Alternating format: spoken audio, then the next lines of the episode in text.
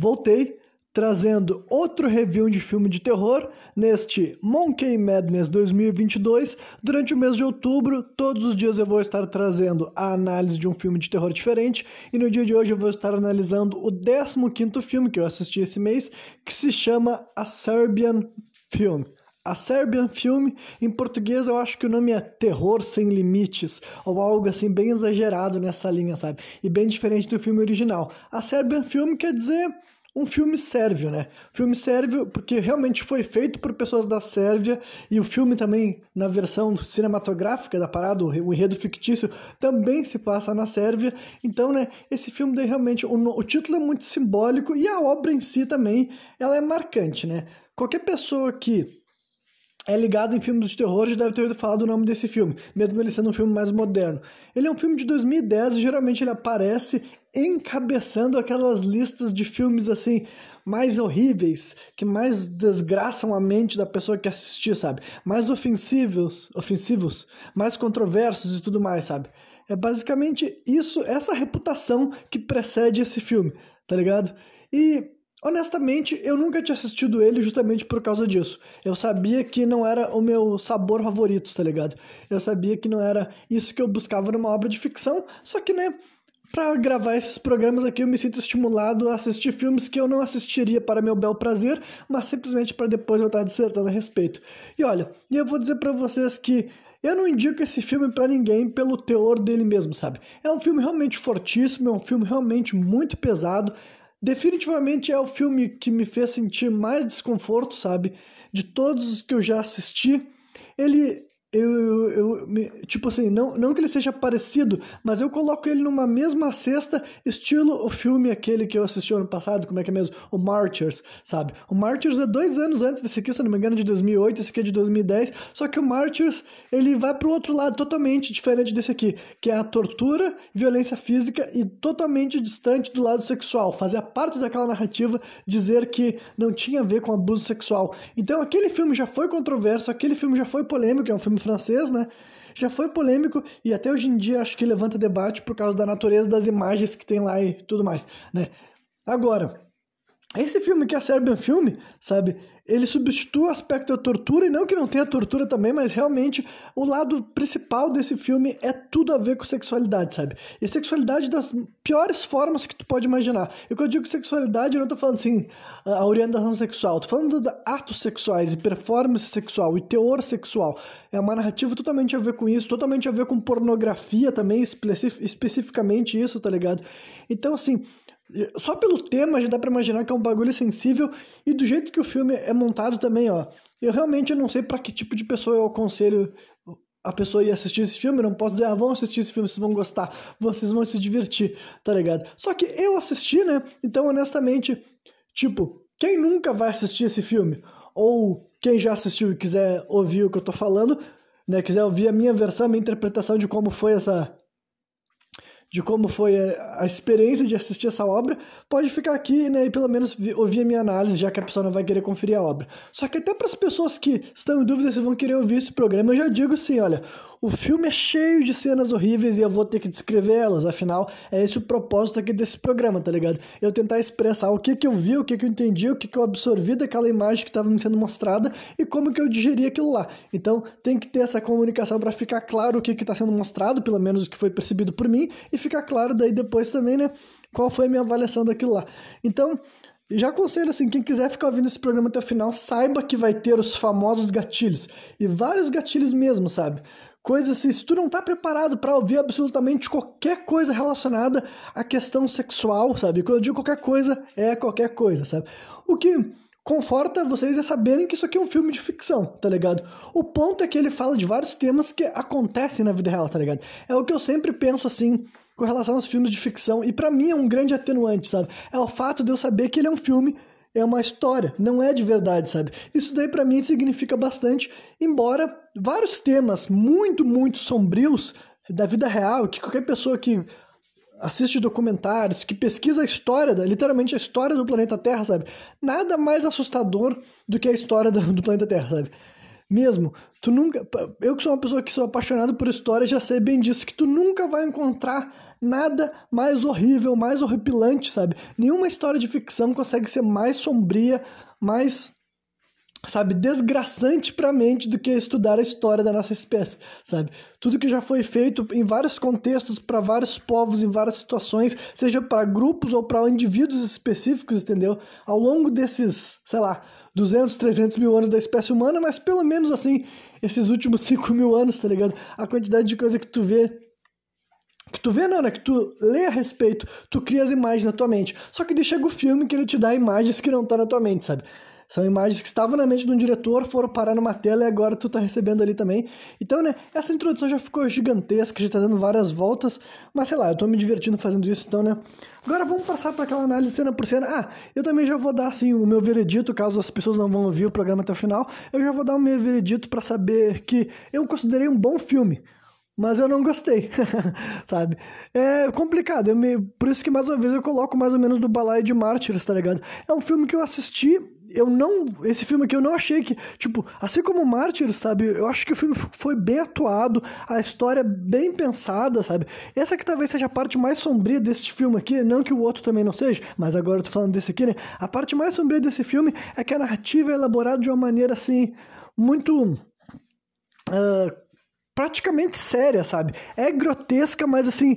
Não, não acontece cenas que te tira do clima de tensão, sabe? Não é uma história realmente assim mal elaborada, mal pensada, que é tudo, tudo tão frágil que nada se sustenta, né? E também tem essa coisa de ser na Sérvia, que é um país assim meio que Uh, desconhecido por muitas das pessoas, sabe? Para mim, incluso, né? Existem vários países da Europa que recebem muito menos atenção, assim, quando eu digo atenção, é a parte, assim, mesmo assim, de representatividade, de exposição, tá ligado?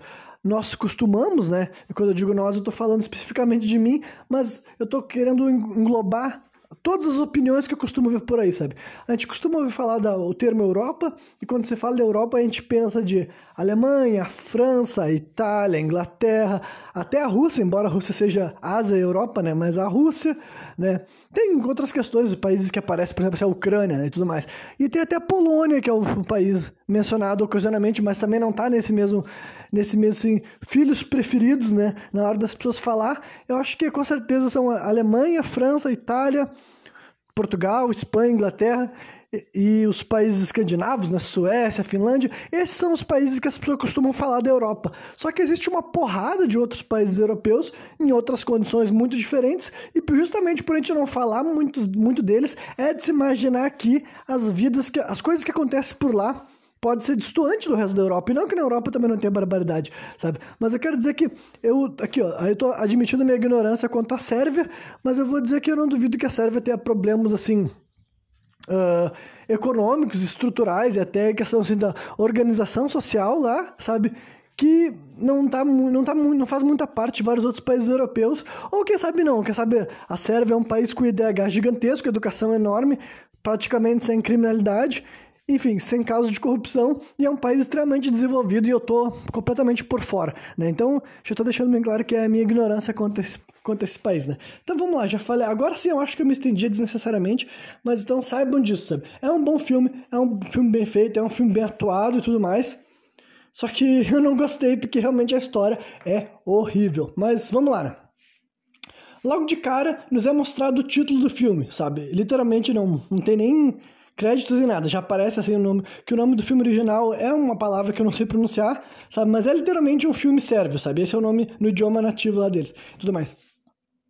E a primeira cena já se trata de um garoto assistindo um filme pornô, tá ligado? Esse garoto daí é filho do protagonista, o protagonista é um ex-ator pornô aposentado, né? Eu fiz essa pausa para poder explicar todo esse contexto mesmo, né? Enfim, então, o guri tá vendo um, um, filme da época que o pai dele atuava, tá ligado? Então, já começa, só pra se gravar dessa cena, já é uma cena controversa. Porque provavelmente eles colocaram o garoto, que é uma criança, tá ligado? Ele tem uns 6, 7 anos, pra assistir um filme pornô. E é óbvio que o filme pornô que tá passando nessa televisão daí, tipo, né? O filme fictício dentro do filme que a gente tá assistindo, é óbvio que Provavelmente nessa cena daí não houve penetração. Embora eu acredite que algumas cenas desse filme tenha rolado sexo de verdade, sabe? Por causa assim dos ângulos que estão sendo mostrados e o fato das pessoas estar pelada, eu acho que esse filme tem algumas cenas assim de sexo oral e talvez até penetração que tenha acontecido de fato, sabe? Alguma coisa ali, porque realmente né, você deve imaginar que nudez né, não é um problema para esse filme, considerando o tema que ele vai abordar. Já começou com pornografia logo de cara, né? Aí gera, chega o casal, né, que é o protagonista, é o cara chamado Milos, né? E a esposa dele que não tem nada a ver com a vida que ele tinha antes de casar com ela. Daí eles falam, não, meu filho, para de ver isso daí e tudo mais. Aí o cara fala assim, ah, eu, a época que eu assisti meu primeiro filme pornô, eu também tinha essa idade daí, ele comenta assim, tá ligado? E daí a mulher fala, é, mas tu, quando tu viu um filme pornô, não era teu pai que tava atuando, né? Aí depois que a mulher sai ali da sala, tira, tipo, ela deu pausa no vídeo e leva o filho dela para comer uma torrada, né? A gente vê o Milos assistindo um pouco mais do filme sozinho, né? Aí depois ela tem uma hora que ele, daí ele já, já trocou de cena e chega assim a, a esposa dele, né, que o nome dela é Maria, ela pede daí para ele dinheiro para pagar as aulas de canto do Peter e tu vê que ele ia tirar dinheiro do bolso, ele não consegue, Peter é o filho deles, né? Ele não consegue tirar, ele vê que não tem muita grana no bolso e daí ele abre uma das capas dos filmes pornô dele que ele tem vários lá, porque sabe todos, de uma das capas tá cheio de dinheiro, né? Cheio entre aspas, né? E ele dá o dinheiro pra mulher assim tal. Aí a gente vê que o Milos tá se encontrando com uma atriz pornô que, pelo jeito, assim, ela tem um nome, só que eu não me lembro e não anotei, sabe? Essa atriz pornô é uma mulher que já conhecia ele, né, desde antes. Ela pergunta como é que tá o teu filho e a mulher, ela deu aquela clássica esquecida o nome da mulher, né? Pode ser uma espécie de shade, né? Sendo jogado ali. E depois ela fala assim que encontrou um novo diretor, né? Que ela tá com um novo diretor aí que tá fazendo um pornô artístico e tudo mais, que vai ser filmado na Sérvia, mas é vendido para estrangeiros e fenomenalmente, né? Fenomenalmente, que é uma palavra que ela mesma utilizou, bem pago. Então, só aí nesse filme eu acho que essas coisas assim já são bem, tipo, essas escolhas de termos, né, essas expressões específicas que eu fiz questão de anotar, já dá para te começar a especular qual a barbaridade que tá por vir, né? É um estilo de um vídeo, vídeos pornôs artísticos, né? Ela já tá falando assim, artístico, feito na Sérvia, produzido na Sérvia, mas que o objetivo é vender para o mercado internacional, né? E esse filme vai deixar bem claro que esse mercado nacional que eles estão falando, internacional que eles estão falando, não é tipo assim, os sites, né, que tu tá acostumado, não é o X-Vídeos, tá ligado? Não é o X-Vídeo que esses vídeos parar, né? Só que o, o Milos meio que não entende muito, ele meio que não dá bola, né? Dá a entender que ele não não tá tipo assim, não tá ligando muito, ele tá bebendo uísque, ele vai beber bastante uísque nesse filme, aparece aparece bastante assim, Jack Daniels, até a mulher comenta assim para ele que é, pelo que estava escrito na legenda, deve ser alguma coisa que tem na, no whisky, sabe? Ela fala, ah, um bagulho que tem no whisky aí é um, é um negócio que diminui o tesão, né? E ele até comenta para assim, ah, eu, é, por, é justamente por isso que eu tomo whisky, né? Tá deixando claro que para ele é melhor não sentir o tesão que ele tinha né, normalmente, né? Isso também vai ser bem explorado, tipo, esse cara não foi escolhido por acaso para protagonizar o filme que ele vai fazer, né? No caso, o personagem, né? Não o ator. O ator também, porque realmente, tipo assim, esse filme teve muita nudez. Claro que o cara pode ter utilizado algum estimulante, mas para conseguir gravar cenas que ele gravou bem, né? Cenas de violência pelado, não é todo mundo que consegue ficar sério nu, né? E de pau duro ainda por cima. Enfim, aí um outro cara entra em cena que depois de descobrir que esse outro cara é irmão do Milos, tá ligado? Ele, tu vê que ele dá. Tipo, ele tenta dar em cima da mulher, a mulher meio que esnoba ele, e depois que ela sai, ele fala assim, ah, é uma puta mesmo, e o cara fala, não, não é, é uma atriz pornô, né? E depois ele diz pro Milos uh, que, que ela deve estar com algum novo fornecedor de drogas, sabe? Porque ela é uma drogada e já fazia um bom tempo que ela não estava comprando droga, né? E esse cara daí, amigo dele, né? Esse, amigo dele não, o irmão dele é um cara que trabalha na polícia também, então né, meio que ele tá ligado nos esquemas também, né? Enfim, aí voltamos para casa da família, a gente vê que os pais estão colocando o Peter na cama, né? E ele comenta sobre o filme que viu, né? O filme pornô. E daí dá indícios que o guri sentiu alguma coisa enquanto ele assistia, sabe? Seria, sei lá, uma primeira manifestação de tesão, imagino que era esse o objetivo dessa cena, né? E daí os pais lidam-se de uma boa maneira, de, comentam assim, eu não me lembro exatamente as palavras que foram utilizadas, mas eles não não silenciam o guri também não falam assim, ah, é uma vontade de bater punheta, sabe? Foi um meio termo ali de dizer que, né, depois vocês conversam mais sobre isso. Aí depois disso a gente vê que o casal fica sozinho no quarto, né? E eles têm uma conversa sobre a, uma, sobre a proposta feita pela atriz pornô, né? Daí tu vê que a mulher fala assim, ah, tu não ficou interessado? Tu, tipo assim, não, não, eu não quero mais voltar pra essa vida. Daí a mulher pergunta assim pra ele, ah, tu não sente falta? É porque, é, eu esqueci de comentar também que durante essa cena, eh, tava rodando na televisão um filme pornô desse cara, né? Então dá pra ver que, aparentemente, ele gostava de se assistir transando, sabe? Porque, né, já é a segunda vez do filme que a gente tá vendo o vídeo dele transando com outras mulheres, né? Só que Em primeiro lugar, a mulher dele não parecia estar incomodada mesmo, né? Até porque se tu vai casar com um ex-ator pornô, tu tem que saber disso e tá de boas com isso. Só que, né, quando a mulher pergunta para ele se ele sente falta de. Se ele sente falta disso, se ele gostaria de voltar a fazer, ele responde que não, sabe? Ele fala assim, não. Eu sinto falta, ele, fala, ele até fala, ah, sinto falta do dinheiro, mas de voltar a ter essa vida eu não sinto. Aí depois, assim, a mulher até comenta assim, ah, tipo, não sei que ela, como é que ela entra no assunto, sei que o cara acaba dizendo pra ela assim, ah, que não, não, não tem nada a ver, tu eu amo, as outras, aquelas outras mulheres, eu só queria fuder com elas. Daí até a mulher pergunta pra ele, a mulher fala assim, ah, primeiro ela dá um tapa na cara dele, depois ela fala assim, ah, então tu tá querendo dizer que tu nunca quis me fuder. Aí ele vai lá e fode ela, né? Tipo, nessa cena daí provavelmente não teve nenhuma penetração, é aquelas cenas bem cinematográficas, né? Mas, enfim, o contexto sexual desse filme é evidente e pleno, sabe? Tipo assim, permeia a obra por inteiro, sabe? Não tem uma parte dela que te deixa se esquecer que tu tá assistindo uma cena sexual, embora essa daí seja uma das poucas de sexo consensual, né? Que é uma realmente algo diferente quando se trata desse filme. Aí no dia seguinte, né, um sujeito chamado Vukmir, que esse Vukmir é o tal novo diretor que quer fazer o pornô artístico, sabe? Ele manda um carro até a casa do Milos, tá ligado? Pra conversar com ele mesmo, tipo assim. Aí ele pega esse carrão, né, que era uma BMW, e ele vai até a mansão do cara. E é literalmente uma mansão daquelas assim, bem, né, eu, eu não sei aonde que esse filme foi filmado, se ele foi filmado na Sérvia mesmo. Realmente, se essa mansão existe lá, sabe? Quem vive nessa mansão deve ser uma pessoa que tem grana pra um cacete, né?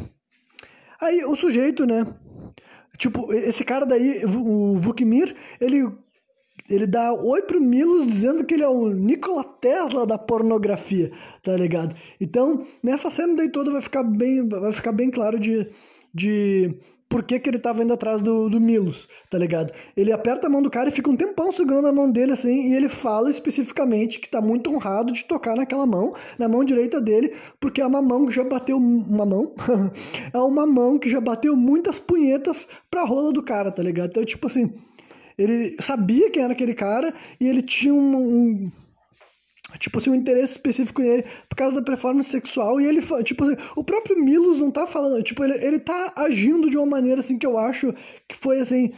Dava pra ver que ele tava estranhando, sabe? O fato do cara tá muito interessado nele, só que em parte também ele devia saber que ele tinha sido um grande ator pornô, assim, porque o cara tava falando assim: ah, o que tu fazia era diferente, tu era um artista, o jeito que tu ficava, tipo, controlava essas mulheres, que não sei o que lá. E a própria esposa dele já tinha dito também que Todas as mulheres que ele fudiam queriam casar com ele, tá ligado? Então já tem todo esse contexto dizendo que ele é um cara que. Esse é, uma, é um daqueles malucos que entrou na vida de ator pornô, porque ele tinha muito tesão e ele tava. Tipo, eu, eles nunca falam de priapismo, mas eu não duvido se não quiseram representar ele como um cara com priapismo, né?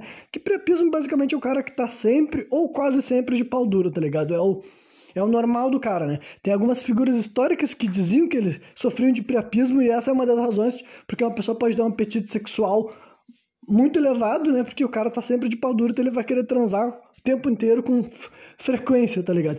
Então, eu não sei se esse cara daí é vendido com priapismo, mas é bem estabelecido, sabe? Tem até um... Eu não sei quando que é... Alguém fala essa fala, eu acho que... Eu acho que é nessa mesma cena daí mesmo, tá ligado? Que o cara fala assim, ah, que eu fui atrás de ti porque eu fiquei sabendo, tipo, eu sei que tem um cara que, tipo, tem histórias, né, tem lendas, né, dos bastidores que dizem que tem um cara que ficava de, de pau duro sem estar tá vendo nada e sem estar tá se tocando, tá ligado? Então, dava para ver que ele tava querendo um cara com um apetite sexual excepcional, né? E eu já vi todo o filme, eu sei, obviamente, tipo, faz todo sentido, tá ligado? Considerando as barbaridades que esse cara pretende fazer o, o ator fazer para ele, tá ligado? As coisas horríveis que ele quer que o ator faça para ele, é evidente que ele quer procurar gente que são praticamente assim, maníacos sexuais, sabe? Pervertidos. Não dá pra te tentar, não dá pra te tentar cooptar qualquer cara para fazer o tipo de pornô no, nojento, absurdo, grotesco e ofensivo que esse diretor tinha em mente, tá ligado? Ele tinha que ir atrás desses malucos, assim, os Nikola Tesla da pornografia, como ele mesmo definiu, né? Enfim, basicamente o Vukmir diz que tem produzido verdadeiras obras de artes que são vistas por poucas pessoas. Aí também já dá pra te começar a saber onde é que vai parar, sabe? Enquanto, enquanto ele tenta convencer o Milos de que ele é um artista, né? Um gênio da foda. Daí tu vê que no, enquanto tava tendo essa conversa, tipo, tava, tava os dois sentados em uma mesa e do lado do Milos tava aquela atriz pornô que tinha falado com ele mais cedo, sabe? E tu vê que ela tá acariciando a coxa dele e ela tenta chegar mais perto do pau dele. Tu vê que ele dá uma afastada. Então, tipo assim, esse também é um ponto positivo, assim, desse filme, porque, tipo assim, o Milos não é vendido também como um cara escroto, apesar dele ser um, um ex-ator pornô sabe, aposentado, sabe? Nunca quiseram fazer assim, ah, ele pode ser um cara escroto, ele pode ser um cara assim que não liga pra mulher dele, ou um cara que trata as mulheres mal, como objetos, sabe? Ou escroto com a família dele, com o filho dele, por exemplo, sabe? Isso também não é, então é outro tipo de coisa que torna esse filme ainda mais sofrido, sabe? Porque quando todas as merdas acontecem, e acredite, elas vão acontecer, tu não tava torcendo contra o Milos, tá ligado? Tu não tava falando assim, ah, esse cara deu um escroto, tomara que ele se foda, tá ligado? Ele é, parecia um ser humano decente, tá ligado? Pelo menos as partes que o filme te mostra dele, ele parecia um ser humano decente. Ele nem ficava contando vantagem, ele nem é o tipo, tipo assim, mesmo que o, eles escolheram estruturar um filme que todo mundo que enchia a bola dele não era ele mesmo, sabe? Ele nunca ficou falando que ele era o fodão, ele o comedor, até porque todo, todo, todas as pessoas que ele encontrava nesse filme falavam isso. Né? O próprio irmão dele comenta sobre. Né, dá pra ver que o irmão dele tinha uma inveja bem notável, né? Isso vai ser bem explorado no filme, inclusive. Né? Vamos lá, tô, eu tô acelerando, né? E tem tanta anotação, melhor tentar seguir meu roteiro. Né? Aí o Vukmir diz para ele que tudo que ele precisará fazer é ficar em frente às câmeras, né? Que o Milos pergunta, ah, o que, que eu vou ter que fazer? Dele, ah, tudo que tu vai ter que fazer é ficar em frente às câmeras e fuder até seu pau ficar em carne viva, né? Aí ele diz, ah, já tô cansado de fazer esse tipo de coisa. Daí o cara responde sempre ele, ah, mas tu deve estar tá cansado também de ser pobre, né? Aí ele recebe um contrato que o cara fala, ah, tu não precisa ler todo o contrato, né? Já viu aqueles papos assim? Ele recebe um contrato que e, o cara fala assim, ah, mas eu quero que tu me explique, diz mais ou menos o que vai acontecer. E o Vukmir diz, diz que prefere que ele não saiba, porque daí fica mais espontâneo, né? Ele fala assim, ah, o único que eu preciso saber é o dinheiro. O dinheiro nunca é dito no filme, sabe? Eles quiseram manter, assim, realmente sigilo, né? Mas então tu imagina que chegou, chega um cara assim pra ti, sabe? Tem um ex-ator pornô aposentado e excelente, sabe? Tu não é aqueles cara que gravou um ou dois vídeos, tu é um cara que tem centenas de cenas e uma reputação de ser uma lenda da indústria, uma máquina de foder. E esse cara que vem atrás de ti diz que grava esses pornôs artísticos que é visto por pouquíssimas pessoas e que ele sabe exatamente o que ele quer fazer. Ele e ele te oferece muita grana, sabe? Que como eu falei, nunca é estabelecido, mas é uma grana que o cara vai aceitar no final das contas, tá ligado? Porque basicamente, tipo, depois que ele tem essa conversa, ele sai para pensar num bar, sabe? Ele não assina contrato no primeiro dia que ele vê esse cara. Aí tu vê que ele tá num bar pensando na proposta, inclusive ele tá observando um casal com uma criança na mesa do lado, tipo assim, dá a entender que ele tá tipo assim, ah, eu quero dar uma vida bacana pra minha família. Embora ele não vivesse num buraco, sabe? A casa dele era maneira, só que tipo assim, dá a entender que a dinheiro dele tá acabando, sabe? Deu pra ver que ele fez uma grana com a pornografia, só que a, a grana tava indo pro saco e ele não tava querendo, talvez, assim, voltar a ser pobre, sabe? Ele queria elevar a vida dele, não né, voltar para um padrão mais baixo financeiramente do que ele já teve. Né? Aí ele segue para casa dele, né? Ele chega em casa, a esposa dele tá cantando uma música pro filho deles ir para cama, né? E depois eles têm uma conversa na cama sobre sobre a proposta e tudo mais. Daí nessa cena ela pergunta o valor e o cara fala no ouvido dela, sabe? Tipo, eles não quiseram compartilhar com a gente. E daí até a mulher fala assim, ah, e tu não aceitou? Sabe? Dá a entender que, tipo assim, dela dá, a entender que era tanto dinheiro que até a mulher estava disposta que o marido dela voltasse a fazer filme pornô, embora, né, eles ainda não soubessem o que estava por vir e tudo mais. Só que, felizmente, sabe, as barbaridades que acontecem não é por causa do contrato. Eu confesso que, se fosse acontecer por causa do contrato, seria meio broxante, porque, tipo assim, esse filme é muito extremo. Muito extremo mesmo. Então, tipo assim, mesmo que o cara te oferecesse 100 milhões de dólares, te obrigasse, falasse assim, ah, se tu não fazer, eu vou te prender, sabe? Tipo assim, tinha que ser algo mais do que isso. E no final das contas vai ser, sabe? Existe o contrato, é para mostrar que ele foi induzido a entrar naquilo lá, só que conforme as coisas vão ficando muito extremas e ele tenta arregar, basicamente não é um bagulho que não tem como tu arregar, tá ligado? Simplesmente vai, a gente vai descobrindo mais sobre isso, né? Aí rola a cena que ele assina o contrato, né? E daí, tipo, fica ainda mais evidente que ele possui priapismo ou algo do gênero. Eu não sei porque que eu escrevi isso nesse momento, só que, olha, nunca é dito isso no filme, sabe? Só que tem várias. É um filme que mostra muito a rola do cara, tá ligado? No sentido assim. Quando ele não tá pelado, fica mostrando a rola dele pra gente ver que ele tá de pau duro. E ele também grava algumas quantas cenas nu, sabe? Nu e com pau ereto e tudo mais. Tem takes de nu frontal, sabe? Não só dele, de outros homens também, mas esse cara especificamente, por ele ser o protagonista, né? A gente vai ver o pau dele umas quantas vezes nesse filme, né? Aí mostra umas curtas cenas do Milo, do Milos basicamente se preparando para voltar ativa, tá ligado? Tu vê que ele tá correndo numa trilha, sabe? Numa trilha assim no meio do mato, sabe? Assim correndo, fazendo um Cooper, né? E depois a gente vê ele peladão meditando. Essa é a primeira vez que aparece o, o pau dele na frente da câmera, mas pelo menos nesse momento daí ele ainda não. É, é, esse momento ele tava com o pau mole, sabe? Daí ele vai dar uma meditada, respirando. Tu vê que ele tá cortando o o uísque, tá ligado? Porque de certo ele tava querendo aumentar o tesão dele, né? O libido sexual, porque ele tava se preparando, preparando para voltar a performar, digamos assim, né?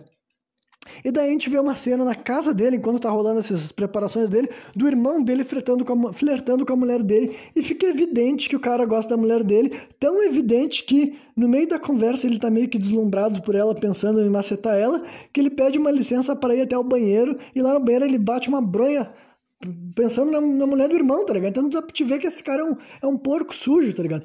Porco sujo. Se masturbar pensando na mulher do teu irmão te torna um porco sujo. E Infelizmente, eu já vou dar um spoiler aqui. Esse cara vai fazer coisas piores do que isso. Então, né? Estejam avisados. É. Aí, enfim, o Milos chega na mansão, né?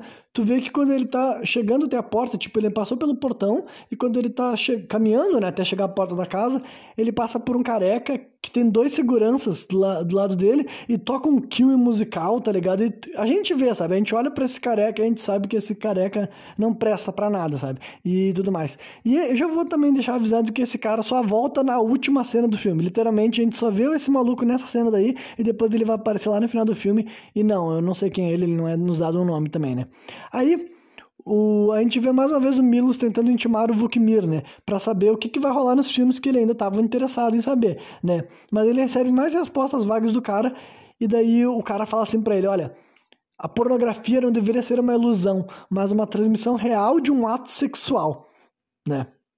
E daí ele enfatiza que os clientes dele sabem exatamente o que querem e ele sabe como criar. Então, tipo assim, essa é outra coisa que esse filme daqui, ele é slow burn e Tipo, ele tem uma hora e 45, sabe? Então ele é um filme de duração média, né? Eu, na, para meus padrões, uma hora e 45 eu não chamaria ainda de um filme longo, mas também não é um filme curto. Então ele é um filme de duração média e ele é slow burn, porque, tipo assim, demora bastante até a merda cair no ventilador. E vocês que já me ouviram analisando outros filmes, vocês sabem que para mim isso geralmente é algo ruim. No caso desse filme, não é. Não só porque ele tá conduzindo bem, tipo assim, a história não é enrolada, arrastada, não tem takes pretensiosos, é mais focado em acontecimentos e curtas cenas de transição que tu percebe que tá rolando alguma espécie de raciocínio ali nos personagens, sabe? É um filme que gasta bem o tempo dele. Então, como eu sei que a porrada que ele te dá é tão horrível, tão sabe assim, te faz, te, te, causa uma depressão, faz tu questionar se tu deveria estar tá vivendo, sabe? Faz assim te perguntar várias coisas, se Deus não cometeu um erro quando ele decidiu começar a brincar de planeta Terra, tá ligado? Tudo isso vem na tua cabeça nos, depois que esse filme começa a te agredir e te maltratar. Então, eu não acho errado que ele tenha sido tão devagar assim, porque ele já vai te mostrar, tipo, ele tá tipo assim, você tá vendo, né? Tipo, só que ninguém tava preparado, sabe? Mesmo eu já sabendo, tipo, eu não consigo nem imaginar como é que foi as pessoas assistindo esse filme na época. Eu não consigo nem imaginar, porque eu já tava meio que Uh, já sabia, sabe? Eu nunca tinha visto o filme, mas eu sabia que ele era um filme horrível, desgraçante para a mente da pessoa. Só que agora as pessoas que viram na primeira vez que esse filme foi passando, sabe? E demorou até vir as primeiras cenas de merda. Eu acho que só por causa dos diálogos, né? porque são diálogos interessantes, bem construídos, tu já tava vendo que é, mano, deve ser coisa nojenta de ricaço, né? E depois eu vou falar mais sobre isso, como, como eu relaciono essas ideias com a realidade, né? Aí rola uma curta conversação sobre desejo, uh, tipo, o, o, filho dele, a gente vê uma cena do ele conversando com o filho dele e tu vê que o filho dele ainda tá interessado na sensação que ele tava tendo e tudo mais. E o pai dele meio que dá a entender que todo mundo sente que da, tu pode seguir aquilo lá. Tipo, basicamente, ele tava ensinando o filho dele a bronhar, mas de uma forma não escrota mesmo, tá ligado? Só que daí o guri tenta botar a mão na rola e ele fala assim: não, não, isso daí tu faz sozinho na tua casa, no teu tempo, né? Então, como pai, ele não era um pai ruim, não era um pai escroto, né? Aí que chegou, assim, 30 minutos de filme até agora, né? Sem terror algum até esse momento, mas a expectativa tinha sido criada com maestria até então, né? Aí o Milos é buscado na casa dele de novo, né? E daí, antes dele sair do carro agora, daí ele já tava, já ia trabalhar no caso, né? Essa era a primeira vez que ele tava atendendo um chamado já depois de ter assinado o contrato, né? Aí, antes dele sair do carro, o motorista diz para ele colocar uma escuta, sabe? O cara alcança pra ele, coloca isso no teu ouvido. Aí antes, tipo, já tem um cara filmando ele lá de fora, sabe? Que ele vai entrar num orfanato, né? É um lugar que ele não sabia que era um orfanato. A gente descobre quando ele chega na porta e tem uma plaquinha que aparece assim, ah, orfanato e para lar para crianças ab abandonadas e orfanato, né? E daí o e órfãos, no caso. Aí já, já tinha um cara filmando ele lá de fora com uma câmera assim no rosto dele, sabe? E daí ele recebe instruções no ouvido dele para entrar relaxado naquele espaço né? Aí ele abre a porta, né? E já tem outro câmera do lado de dentro filmando daí ele. Aí ele tá seguindo instruções para andar naturalmente pelo corredor, né? Esses dois caras diferentes vão filmando ele, até que daí aparece uma mulher saindo de uma das salas. Eu acho que essa mulher que tá saindo de uma das salas é aquela aquela mulher que já apareceu algumas outras vezes nesse filme, tá ligado? É porque eu também não tenho certeza. Daí a mulher escolta ele até uma escada e nessa escada tem uma jovem, sabe, uma adolescente, né, sentada nela. Uma jovem mesmo, assim, tu vê que não tem 18 anos de idade e é feita para não ter 18 anos de idade, né? Aí chega uma mulher que se identifica como a mãe da jovem, muito irritada com ela, falando que preferia ter morrido não sei quando, em vez de ter dado a luz para ela, né? E leva, pega a guria pelo braço e leva ela pra longe dali, né? Aí a, mulher, né, que tava acompanhando o Milos, que não é nenhuma dessas duas, coloca a cabeça assim no ombro dele, né, carinhosamente, e a cena termina, né? Até chega o Vukmir batendo palma e fala bravo, bravo, né? Então, não rola nada, né? E tu já fica assim, what, né? Aí a gente vê uma breve cena assim do Milos chegando em casa e ele passa a mão assim na, na coxa dela, na bunda dela, né, que ela tá deitada dormindo já, só que ela na verdade ela tava acordada. Ou ela se acorda e ela pergunta como foi, né? E daí ele fala assim que que não. Ele fala assim, ah, não rolou nada. Foi, foi até um orfanato que não sei o que lá. E ela até pergunta, tu foi aonde? Sabe? Então eu acho que até ela já começou a achar estranho esse, esse lugar de filmagem. Qualquer pessoa com dois neurônios acharia, né? Aí, depois disso, assim, já voltamos de novo para esse mesmo lugar. Eu acho que é esse mesmo lugar, tá ligado? Porque agora, tipo, depois que ele fala com a mulher dele, já mostra ele diante de uma cena que tem duas mulheres brigando, tá ligado? É, a mãe da menina, tipo, primeiro são duas mulheres se xingando, e depois a mãe da menina vai até a, filha dela, aquela que a gente tinha visto agora há pouco, e dá um, um, tapa na cara dela, e depois disso chega o segurança, sabe assim, e arrasta a mulher para longe, essa mulher daí, que é a mãe da criança gritando que eles são vilões, vilões, tá ligado? Enfim, né? Aí depois disso a gente vê a, atriz pornô, que tá aparecendo desde o começo do filme, ela leva a jovem, né? A jovem. Uh, que não é adulto, é adolescente, digamos assim, para uma outra sala, né? Deixa ela lá na outra sala e depois ela volta até o Milos e abraça ele, né? Aí depois disso o Milos é conduzido para uma sala escura, onde eu achei que ia ocorrer a primeira barbaridade do filme, só que também era um, era um falso, sabe? Era só pra todo mundo achar que aí já ia rolar alguma coisa. Uh... Não, não, essa aqui é onde vai rolar a primeira barbaridade mesmo aqui. Eu tinha feito uma vez uma anotação que não era verdadeira, só que é, não, essa aqui já é a primeira, só que essa aqui é bem mais leve, sabe? Literalmente, tipo assim, essa aqui é a, é a cena mais leve do filme em questão do que, que ele vai gravar sexualmente, tá ligado? Primeiro ele vê assim que uh, a mulher, tipo, nessa sala escura, a mulher, tinha uma mulher ali que era a mãe da menina, tava se identificando com a mãe da menina primeiro, e ela leva um tapa, sabe? Ela já leva um tapão assim na cara e tem um cara assim xingando ela, sabe? E depois disso, a mulher sai engatinhando, né? o Milo está parado, porque ele, honestamente, ele não sabia nada do que estava acontecendo. Ele não sabia quem eram essas outras pessoas, ele não sabia se era de verdade ou falso, se eram atores também, ele não estava entendendo nada, sabe? E daí ele tá parado, e a mulher começa a ajoelhar para ele, sabe, engatinhar até ele, e ela começa a abrir a calça dele, e, tipo, e ela tenta chupar ele assim e tudo mais, e ele deixa, né? Ela tá meio que ferida, mas ele deixa, porque ele imagina que deve ser, tipo, ah, deve ser isso daí que é o que é pra fazer, tá ligado? E daí né? Na frente deles tem duas, tipo, tem duas telas mostrando a menina, aquela mais jovem, sabe? E numa delas ela tá chupando um picolé, tá ligado? Então, tipo assim, e, e na outra parece que ela tá se maquiando. Então, essa é a primeira cena, sabe? Ele tá recebendo um boquete de uma mulher. Não, acho que não foi nessa cena que ela levou o tapa, nessa cena que ela só foi xingada. É, ela, tá, ele tá recebendo um boquete de uma mulher que foi xingada e na frente dele tem uma tela passando uma menina jovem chupando picolé já era uma coisa estranha, né? Eu nunca gostaria de passar por algo sequer perto disso, só que, né, considerando para onde que esse filme vai escalar, essa parte daí é melzinho na chupeta, né? Aí o Mills vai para casa, né? Tu vê que ele fuma um cigarrinho e toma uma dose de uísque, né? Que é uma coisa que ele tinha parado de beber, mas agora ele já voltou a beber porque ele viu, bah, para fazer esse trampo tem que beber mesmo, né? Ele liga para a esposa dele e descobre que ela tá levando o Peter para uma festa fantasia, né? E o Milos diz que vai ficar em casa. Aí o Milos liga pro irmão dele, né? E pede para ele investigar o Vukmir, né? E daí já mostra que o irmão dele é muito pior do que ele imaginava, porque, tipo assim, enquanto o irmão dele tava pedindo um favor para ele, o que que tava acontecendo? O irmão do, do Milos, que se chama Marcos, ele tava recebendo uma mamada, sabe? Tinha uma mulher lá chupando o pau dele e tudo mais. Isso daí realmente, tipo assim. Uh, tá os dois pelados, assim, e tudo mais. Tá, quem sabe dá pra ser um jogo de câmera que a mulher não tá realmente enfiando o pau dele na boca, mas, assim, fica bem explícito o que que tá rolando, né? Só que essa não é a parte ruim. A parte ruim é que ele tá, tá acontecendo isso enquanto ele tá assistindo um vídeo sobre uma festa da família do irmão dele, tá ligado? Então, tá, tipo assim, tá, tá passando na TV um vídeo que é o aniversário do Peter, que é o guri, e lá no aniversário tá o Milos, a mãe a mãe do Milo, a mãe do Peter, o Peter, e ele também tá lá como tio, tá ligado? E daí depois, só que daí, essa, já é nojenta essa parte, só que depois, depois que acaba o vídeo do aniversário, começa um pornô do irmão dele, e daí na hora que ele tá vendo, tá dando pornô do Milos transando com umas duas mulheres numa piscina, ele até começa a conversar com a puta, que pelo jeito a puta tinha feito o um comentário de que o pau dele tava mole, sabe? E daí ele até comenta assim, que ele dizia que tinha que descansar, daí a, guria para e começa a olhar ó, o vídeo pornô, sabe? Ela fica acariciando as tetas lá enquanto ela tá vendo ó, o vídeo pornográfico do Milos. E o Marcos fala assim pra mulher, né, pra prostituta, bem assim, que eu tô assumindo que seja prostituta, né? Daí ele fala assim pra ela: Como é que ele pode? Como é que ele consegue? Olha só, ele tá transando com três mulheres e não para, que não sei o que lá.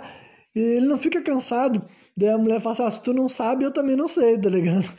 Então, né, esse daí que fica evidente que todo mundo a mulher dele sabia, o cara que estava contando ele sabia, até o irmão dele sabia, e o irmão dele, obviamente, é obcecado pela mulher dele, obviamente tem inveja dele ter uma performance sexual, né, acima do que o Marcos tem, então já fica, nessa cena daí já fica explícito que, tipo, pra mim, pelo menos, eu já tinha certeza que o Marcos estava envolvido com o esquema todo, e já vou dar spoilers, ele tava, tá ligado? Então, esse irmão dele é um, talvez o maior vilão do filme, só não vou dizer que ele é mais vilão do que o o Vuknir lá, sabe?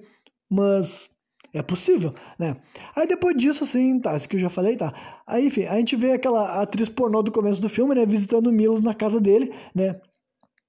E aparentemente ela não gosta da desconfiança dele, porque ela visita ele bem no momento que ele tinha acabado de ligar pro Marcos e ela chega bem assim: ah, uh, eu não tô gostando da tua Tipo, tu não tá confiando no, no Vuknir, ele é o homem mais educado que já trabalhou na tua vida.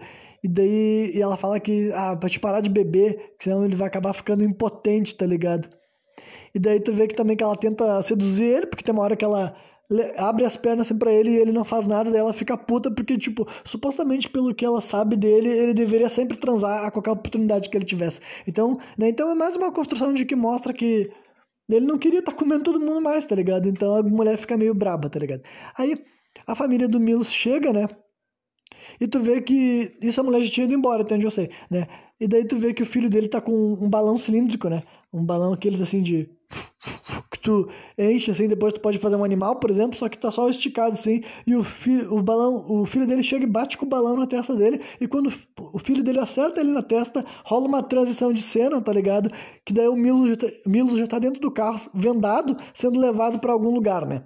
Aí assim que ele é desvendado, tá rolando aquela cena que eu tinha descrito antes, né? Perdão por ter errado. É, mas é nesse momento. Então imagina isso, o cara é desvendado e na frente dele tem uma mulher sendo agredida e humilhada por um cara que dá a entender que ela é viúva de um militar que morreu em guerra, sabe? Porque ele fala assim, ah, ela fala o nome do cara, só que eu não me lembro mesmo, é um nome com R. Ela, o, o cara fala pra ele assim, ah, fulano era um herói da guerra, mas ele casou com uma vagabunda que não sei o que lá. Então, tu, tu só sabe disso, tem alguém sendo xingada, alguma viúva sendo xingada, ela leva um tapa na cara, tá ligado?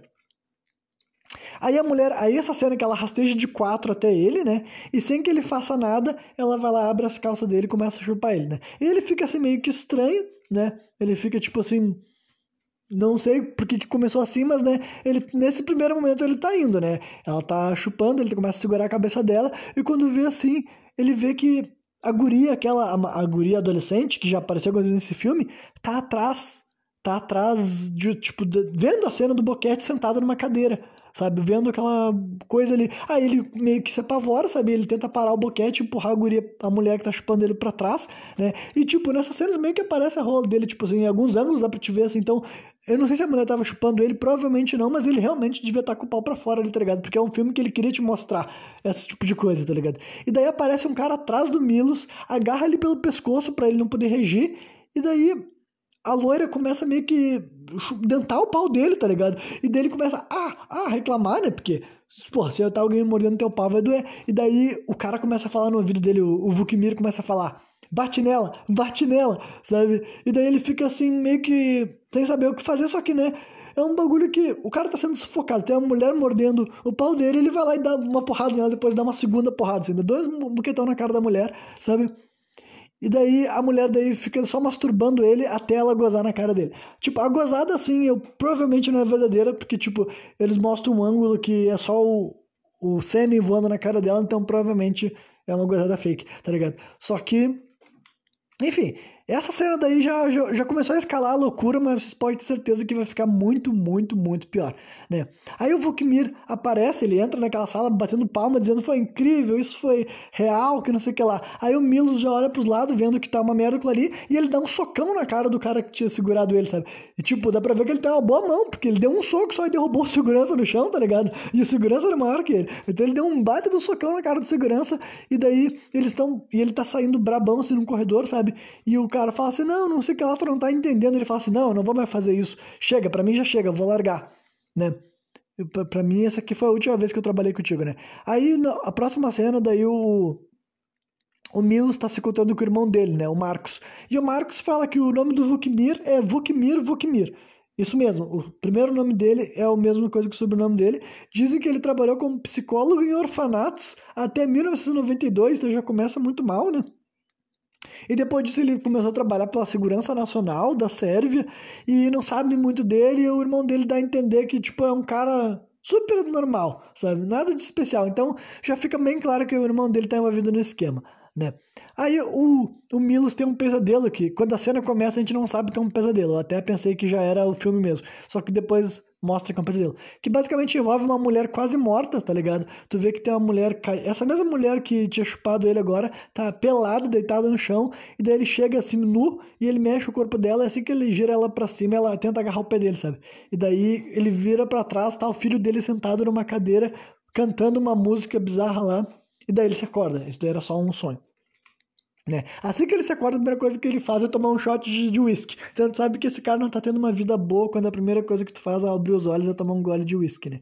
Aí ele chega na sala ali, né? A família dele tomando café, ele se despede, se despede da família dele, tu vê que a mulher dele até fala assim, ah, tu não precisa fazer isso, tu pode se, tipo, se desligar do negócio pelo telefone. Daí ele fala, não, não, eu tenho que ir lá pedir demissão a viva, eu fiz um acordo pessoalmente, eu vou quebrar meu acordo pessoalmente também. Aí tu vê que ele segue até a mansão no próprio carro dele, sabe? Dessa vez ele não pega a BMW, ele pega um carro dele que tinha ali e segue sozinho, né? E daí o Milos chega pro Vukmir e diz que tá se aposentando das filmagens. Aí o Vukmir meio que surta com ele, tá ligado? E tenta é, aqui já tá chegando a uma hora de filme, então tá. É, aqui tá o momento que eu falo que chegou a uma hora, tá? Isso aqui é um, antes da uma hora de filme, mas pouco antes. né? Enfim, o Vukmir, quando ele diz que vai parar, o cara começa a surtar, mas ele não surta assim de ameaçar, ameaçar ele. Só que ele começa a falar sobre umas coisas assim meio insanas e interessantes, né? E ele até, tipo, ele, como posso tentar explicar, porque é bastante coisa, sabe? É uma cena bem entregue. Inclusive, esse cara realmente parece um completo do maluco, né? Mas primeiro ele fala sobre como as vítimas vendem bem, as vítimas são atraentes, e esse tipo de coisa que até dá para traçar um certo paralelo com Mártires, né? Porque o Mártires também era sobre uma elite rica que estava explorando, mais especificamente as mulheres também, para conseguir alcançar o martírio, né? Que, que é um bagulho assim do, aquele filme ele é mais fictício no sentido de que, por mais que esse filme que seja grotesco e nojento, talvez ele te machuque ainda mais, te ofenda ainda mais, esse daqui, porque ele está expondo uma realidade através de uma obra de ficção, tá ligado? O que eu quero dizer com uma realidade é que o cara começa a falar assim, ele diz assim que é, esse país só existe por causa da gente. Ele fala exatamente isso. Não, isso aqui não é eu que estou incluindo. Ele, ele fala que eles são a espinha dorsal da economia da nação. Então tá literalmente o cara tá falando aí nesse momento que a Sérvia é independente, Mais uma vez, dentro do filme, entendeu? Eu não tô falando que é assim na vida real. Só que a Sérvia é independente financeiramente, porque o que torna ela rica é produzir filmes pornô horríveis, que é o que vai esse filme daí vai continuar fazendo, vocês vão ver até, até o final, vai ficar cada vez mais nojento. Filmes pornô horríveis que são vendidos só pra gente muito, muito rica, que só, tipo, que as coisas que essas pessoas gostam são essas coisas horríveis que, tipo, para ser gravado, tem que ser gravado nesse cenário, sabe? Que nem o cara fala, o cenário do realismo. Porque são umas coisas tão absurdas que não tem como tu gravar, não sei, tá fazendo um crime, tá ligado? Então é isso que ele tá sugerindo. E é por isso que eu disse que isso é um bagulho mais real, é que assim, ó, eu não sei o quão grande que é, tá ligado? Eu não sei quais são as pessoas mais ricas do mundo que consomem esse tipo de coisa. Só que agora, eu acredito sim que existe esse submundo, que nem é submundo, sabe? É um subterrâneo, tá ligado? É a parte mais asquerosa do ser humano vivo encarnado nessa terra. É o ser humano que produz esses filmes e o ser humano que quer que esses filmes sejam produzidos. Porque as duas coisas andam de mãos dadas, né? Existe o cara nojento, escroto, diabólico, ruim, perverso, cruel, capaz de gravar uns filmes tão asquerosos assim. E existe o ser humano que é tudo isso, e talvez mais, ou mesmo nível, talvez, tá ligado? Que é o que está disposto a pagar caso alguém ofereça aquilo lá para ele, caso alguém traga para ele algo nessas métricas horríveis, asquerosas, nojentas e perversas, tá ligado? Então, isso daí eu acho que é o que torna esse filme mais ofensivo, porque eu acredito realmente que rola algo assim no mundo. Eu não sei aonde, eu não sei o quanto, mas sim, se tu me perguntasse, eu acho que existe gente no mundo que paga para receber, para ter acesso a conteúdos que nem esse filme vai mostrar, que daqui a pouco eu vou continuar. Tá quase chegando, gente, tá quase chegando. Literalmente, depois de uma hora de filme é só desgraça, é só sofrimento, é só arrependimento de ter nascido, sabe? Só esse tipo de coisa. Então, eu realmente acho que deve ter paralelos a esse filme, sabe? Esse filme aqui é uma ficção, é uma romantização da realidade, mas infelizmente eu acho que deve acontecer umas coisas tão asquerosas quanto isso aqui que esse filme vai te mostrar, né? Enfim, daí tem essa frase que o cara falou, sabe? Que eles são os únicos que mantêm, né, aquela nação livre e independente. É, até destaquei essa expressão porque eu achei bem, tipo, realmente bem curiosa, bem escrito mesmo, né? Aí tu vê que o que o Vukmir apaga as luzes dali da sala que eles estavam, né? E ele bota uma, um vídeo para rodar. E ele mostra a cena mais horrível da história do cinema. Ai, gente, olha, me desculpa por ter que descrever isso, mas olha, é o último aviso que eu vou dar. Se tu não quer sair correndo daqui, fugindo, sabe? É o, é o último aviso. Mas, cara, ah, eu não sei se pode falar isso, cara. É que ah, cara, eu vou, eu vou tentar só fazer associações, tá ligado? Envolve uma mulher grávida, envolve um homem adulto envolve um bebê recém-nascido, sabe?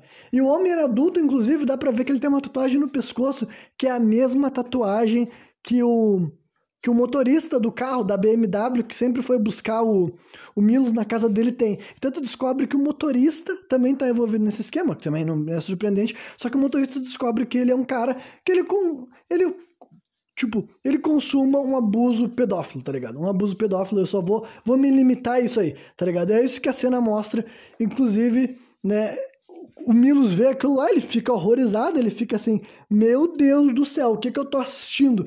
E ele fala assim, seu maluco, seu doente, e ele sai do negócio assim, sabe? E quando ele tá saindo da casa do, da, da mansão do cara, o cara começa a gritar assim: esse é um, um gênero muito famoso, faz muito sucesso, newborn porn sabe? Newborn porn, isso quer dizer pornô de recém-nascido. Então, é horrível, é nojento, é asqueroso, sabe? É ofensivo para todo mundo, para quem fez, sabe? Tipo, é uma coisa muito horrível, tá ligado? Mas é super impactante, sabe? Que nem eu falei, eu, eu, eu sei que é uma representação muito forte, que não é para todo mundo consumir esse tipo de coisa, só que, né, Infelizmente, a gente sabe que na vida real acontece umas coisas escrotas assim. A questão é que nos, geralmente nos filmes, os filmes costumam ser muito mais assim. Os filmes que teoricamente poderiam ter qualquer liberdade, sabe? No filme, várias vezes na hora de gravar um filme de terror, as pessoas não querem abordar os temas mais nojentos, mais polêmicos da raça humana. E esse filme aqui vai direto na parte mais asquerosa, sabe? E o, tri, o, mais triste é que quando tu pensa assim, lá, é, quando tu quer pensar é só um filme, Que no caso desse filme é só um filme. Só que quando tu pensa, tipo assim, será que o que eles estão sugerindo nesse filme nunca aconteceu no planeta Terra? Infelizmente, eu acho que deve ter umas pessoas horrível, nojenta, asquerosa, que são que, já participaram de coisas parecidas com esse filme, né? E aí, nesse exato momento, o filme chegou a uma hora, tá ligado? E aí eu, eu queria morrer. aí, né, em meio à fuga do Milos, né? Fuga entre aspas, porque ele não tava fugindo, né? Tu vê que ele começa a ter uma ereção, né? A câmera começa a mostrar que ele tá de pau duro e ele começa a dar umas, umas mexidas assim na, na, na cabeça do cogumelo. E daí, numa cena que tu vê que tem um filtro meio que sem brilho, sabe? Pra mostrar que nada mais tem brilho nesse filme de agora em diante mesmo né? A gente vê uma mulher atravessando a rua, que eu não sei se é uma outra mulher. Assim, tu vê que é uma mulher assim, com roupas eróticas tudo mais, dá pra te entender que não é uma mulher qualquer, sabe? E daí ela chega do lado do carro assim do Milo. Do, do Milos e pela janela mesmo, sabe? Sem sair do carro, o cara começa a chupar os peitos dela, sabe? Porque, obviamente, ele tá bem excitado pelo jeito, e a mulher começa a alisar, assim, o pau dele, tá ligado? E daí a gente vê uma montagem muito rápida, sabe? De cenas passadas e futuras. Literalmente mostra algumas coisas que tu já viu e cenas que tu imagina que está por vir, sabe? Até que daí o Milo se acorda, todo sujo e com sangue pela roupa. Três ou quatro dias depois da última cena. Como é que eu sei que é três ou quatro dias depois daquela cena dele estar encontrando aquela mulher no meio da rua? É que na hora que ele tava andando na rua e ele começa meio que. Tu vê também que a visão dele tá embaçando, esqueci de avisar isso. Dá pra te entender que naquela hora que ele tava excitado ali e a mulher chega do lado dele no carro e tava com um filtro meio que sem brilho, dá pra te entender que provavelmente ele tinha sido drogado, ele tinha sido dopado naquela última conversa que ele teve com aquele Vukmir lá no, né, no momento que o Vukmir tava mostrando pra ele o vídeo horrível, aquele que eu acabei de descrever. Aí, quando ele tava dentro do carro, o carro dizia que no dia seguinte era o dia 18.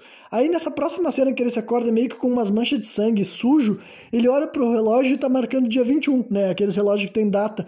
Então, ele ficou quatro dias, de três a quatro dias, sem saber o que tá acontecendo, tá ligado? Deu um apagão, né? Aí tu vê que ele tenta chamar a mulher dele, a mulher dele não responde. Aí ele. Tu vê que quando ele vai mijar, tá saindo sangue, sabe? Tipo assim, a gente vê que ele chega na frente do vaso e começa a sair um sangue do pau dele e tudo mais, né? E daí com mais, com mais alguns flashes, a gente vê que aparentemente ele feriu o próprio pau dele com um corte, sabe? Algo tipo assim. Só que na verdade não, depois tu vê que esse, esse, essa visão daí não, não tava certa, né? Ele sai da casa dele, ele não achou a mulher dele, né? Ele sai da casa dele, ele vê que tem uma BMW estacionada lá, só que ele tá com o, a chave no bolso. Aí ele pega a BMW, né? E no meio do caminho ele tenta ligar para ele mesmo, para outro número, porque ele tá com um telefone que ele não conhecia, e ele tenta ligar para o irmão dele e nenhum dos dois atende. Né? Ele mesmo que não ia atender, mas o telefone dele não tava com ele, e ele tenta ligar para o irmão dele e o irmão dele não, não atende. Né? Aí, quando ele chega na sinaleira, né, que ele tinha apagado, naquela que a gente viu aquela última cena entre ele e a mulher, ele começa a ter um flashback, né, se lembrando que a mulher entrou no carro, sabe, aquela mulher que ele tava chupando os peitos por, por entre o vidro do carro, aquela mulher entrou no carro e, e dirigiu, sabe? Conduziu ele até algum lugar. Então daí ele já está se lembrando um pouco das coisas. Ele chega até a mansão, né? E lá na, ele pega uma, uma chave, né? Uma, aquela chave que os caras... Não sei qual é o nome daquela chave que tu usa para tirar o, a roda do carro, sabe? A step ali, trocar o pneu, né? Trocar o pneu. Enfim, ele entra com aquela chave, né? E tu vê que ele tá vasculhando a propriedade e tudo mais, né? Aí quando ele entra numa sala que tem um misterioso quadro branco com os caras sentados, assim, a imagem do quadro é uns caras sentados, tá com uma mancha de sangue, e ele tem um novo flashback, e aí a gente começa a ver mais cenas horríveis. Então, ó, se prepara que daqui em diante, cara, é só coisa que faz o Jesus chorar e o diabo bater palma, tá ligado? Aí, um novo flashback tem início, né? Que a gente fica sabendo o que aconteceu lá. Primeiro a gente fica vendo que o Vukmir tinha colocado Viagra de boi na bebida dele, né? Literalmente ele fala isso, né? Viagra de boi. E além de ter dopado ele também, tá ligado? E daí tu vê que ele tá muito mal, assim, sabe? Ele tá, tipo, o... Muito mal não, tu vê que ele tá, assim, a única coisa que o Milos conseguiria fazer é fuder, tá ligado? Se tu mandasse ele fazer qualquer coisa que não fosse transar, ele não conseguiria. Então tu imagina que é um, que é um cara que já tem priapismo, que normalmente ele já tem um tesão muito alto, então precisa injetar uma, uma, um bagulho de animal nele, tá ligado? E daí o que que eles fazem? Eles usam, fazem ele estuprar uma mulher, sabe?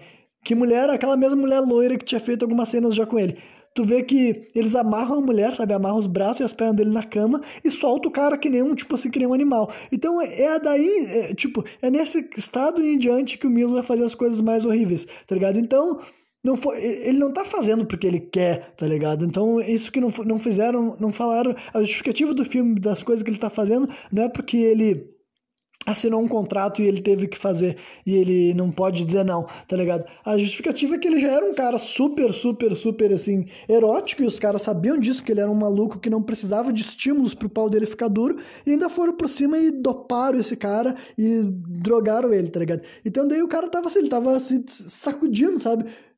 Só soltaram ele, ah, vai lá e come ele. Daí ele estupra a mulher, né, obviamente.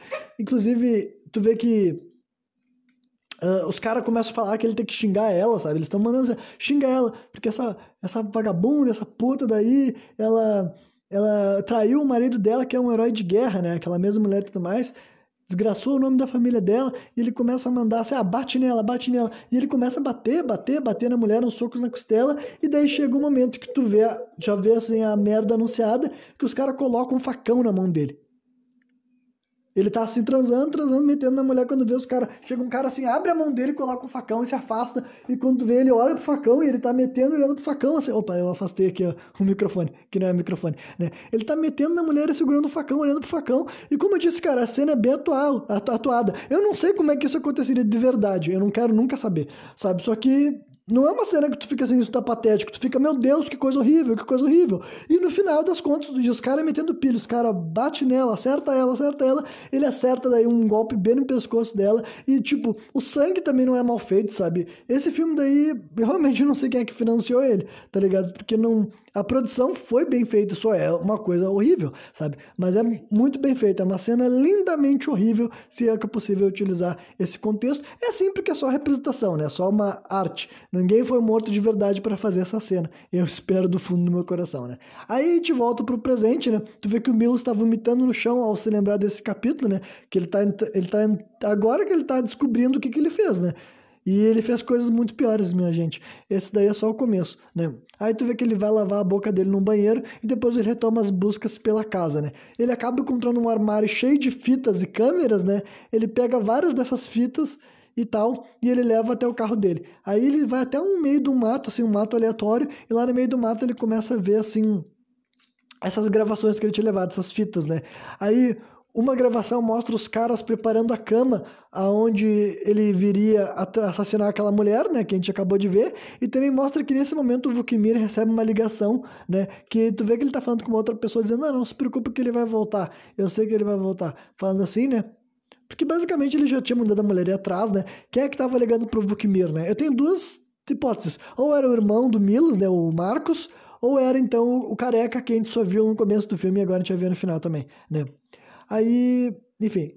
Uh, aí o Milos vê outra fita, né? Ele bota outra fita para rodar na máquina e daí ele, ele. Tipo, é, nessa fita que ele colocou, é possível ver que ele foi estuprado por um dos câmeras, tá ligado? Tu vê que o Milos estava deitado, caído, chega um cara e começa a riar as calças, e quando vê o cara olha pra câmera, ah, essa daqui é por minha conta, tá ligado? E daí depois o cara vai lá e estupra ele desmaiado, né? Então, até ele também foi abusado sexualmente. Então, tu vê o quão nojento, cara. É, é, tudo tem tudo. Por isso que eu falei, cara, tudo que é, é condenável sexualmente esse filme explora, tá ligado? E em outra fita, né? Tu vê que a atriz pornô do, do, do começo do filme, né? Essa daí que eu não falei o nome dela até agora, mas nos, esse aqui é o último momento que ela vai aparecer, porque tu viu que tem uma cena dela discutindo com o Vukmir, tá ligado? Tu vê que ela tá braba com ele porque ela fala assim que. Porque, tu não devia ter dopado o, o Milos Tu não devia ter dopado o Milos, porque agora ele não é mais o artista que ele sempre foi. Ele não tá transando do jeito que ele transava antes, né? Ele não precisava de droga nenhuma para ficar, para transar feito um animal. O que, que tu, tinha, tu devia ter ameaçado o filho dele, alguma coisa desse tipo, sabe? Se tu tivesse arrancado a orelha do filho dele fora, ele transaria, ele comeria até o rabo de Deus. E eu tô falando isso porque faz parte do roteiro de filme, tá ligado? Então, o filme é ofensivo, cara. É um filme transgressor, sabe? Ele comeria até o rabo de Deus se tu tivesse ameaçado a família dele, tá ligado? Então, né? Agora tu transformou ele num maluco sem alma, né? Então até a guria, que não era bem das ideias, estava vendo que o que o, o Vukmir fez ali era ainda pior, né? E daí depois disso, o próximo vídeo que o Milos coloca é dessa mulher morrendo, né? E também é uma cena bem horrível. Ela foi Tu vê que ela tá pelada, amarrada, assim, tipo, algemada, né? Com as mãos pro alto e tudo mais. E tu vê que arrancaram todos os dentes da boca dela. E daí ela morre no, sofrendo um deep throat, tá ligado? Chega um outro cara, que não é o Milos, porque é um cara que tá com uma máscara na cara. Se é o mesmo cara que tá aparecendo no final do filme, esse cara mascarado é o Marcos, o irmão do Milos. Então, ela tava sem dente, né? Porque daí sem dente ela não pode morder o cara, e daí o cara sufoca ela, sabe? Literalmente o cara tá fazendo um deep throat nela e tranca o nariz dela, a guria morre engasgada ali e tal. Então, uma outra cena horrível, né? Que esse filme nos faz assistir, né? E o Milos, tudo que ele tá vendo dessas coisas, ele tá. Cada coisa que ele vê, ele fica, meu Deus, que bosta, meu Deus, que bosta, porque ele não tava sabendo de nada disso, né? Aí tu vê que ele se levanta, né? E ele dá as costas pras câmeras e pras fitas. Só que daí, quando ele tá caminhando assim tal, ele tem outro flashback. Daí ele volta para assistir outra fita e essa fita desencadeia um flashback da cena em que deveria ser para ele transar com a menor de idade, tá ligado? Tem uma velha que daí é uma velha que a mãe da mulher, pelo menos se apresenta como mãe da mulher que o Milos tinha matado naquela cena horrível que ele gravou lá, né? Depois que esses caras tinham pego ele de novo. E aquela menina ali, que era filha dessa mulher, como você deve se lembrar, tu vê que ela, tipo, ela tava querendo, entre várias aspas, tá ligado? Era todo um ambiente feito para isso. A velha descreve que ela perdeu a virgindade com o pai dela, e daí ela dá a entender que era pro filho dela, que é o tal herói de guerra que morreu na guerra, sabe? Por isso que ele virou herói de guerra, inclusive, né? Era pro filho dela ter transado com a própria filha, sabe? Então, por, por sorte, entre várias aspas, né? O cara morreu na guerra para ele não fazer essa barbaridade. Só que daí não satisfeita com isso, a mulher falou: então tu é o homem certo para transformar a nossa filha, a, a, nossa menina, o nome da menina é Jeca, né? Que aqui no Brasil ficou um nome engraçado, né? Para transformar a nossa Jeca numa mulher e a nossa Alice no País das Maravilhas. E tu vê que a guria tá passando a mão na perna dele e ele tá sentado assim, tipo. E na frente dele, por cima, tá os caras com as câmeras e mais o Vukmir, sabe? Vukmir. Aí ele tá tipo assim, ele tá. O que que tá acontecendo aqui? Quando vê, mesmo, mesmo ele tendo drogado, dá pra ver que ele era menos doente do que as pessoas que estavam com ele. Porque ele se levanta e ele cata uma, uma faca e ele bota a faca assim no pau dele, sabe? Ele arria as calças e bota a faca embaixo do pau e ele fala assim: Eu vou arrancar essa merda fora, eu vou arrancar essa merda fora. E os caras ficam: Não, não, por favor, não. Né? Só que no final das contas ele pula pela janela, sabe? sabe? Ele dá aqueles pulos assim clássicos de filme de ação que os caras se jogam pela janela, né?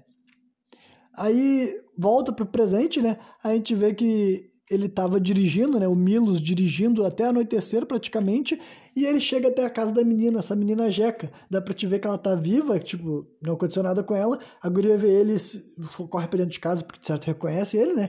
E depois ele passa a ter novos flashbacks do que aconteceu depois que ele pulou pela janela. É, primeiro mostra ele entrando numa loja de conveniência, desvairado, sabe? Tu vê que ele tá bem perdido, eu não sei exatamente o que ele tava procurando, né? E depois disso ele liga pro irmão dele, porque aparentemente ele ainda não tinha se ligado que o irmão dele não é alguém de confiança, né? E daí ele chega a falar onde que ele tá. Dá pra ver que quando ele revelou o endereço dele, foi aí que o o, Vukmir ficou sabendo onde é que ele tava, né?